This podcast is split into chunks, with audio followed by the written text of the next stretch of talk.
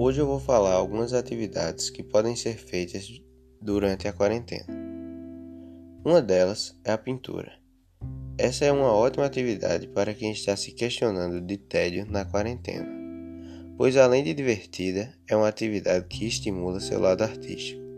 Outra atividade muito popular são os exercícios.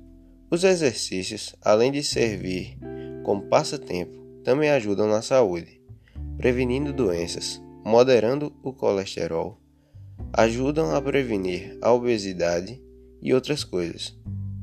Os jogos de tabuleiros também são uma ótima opção para quem procura se divertir. Essa é uma atividade que lhe ajuda como passatempo e, além disso, pode ser exercida em família, reforçando assim laços familiares.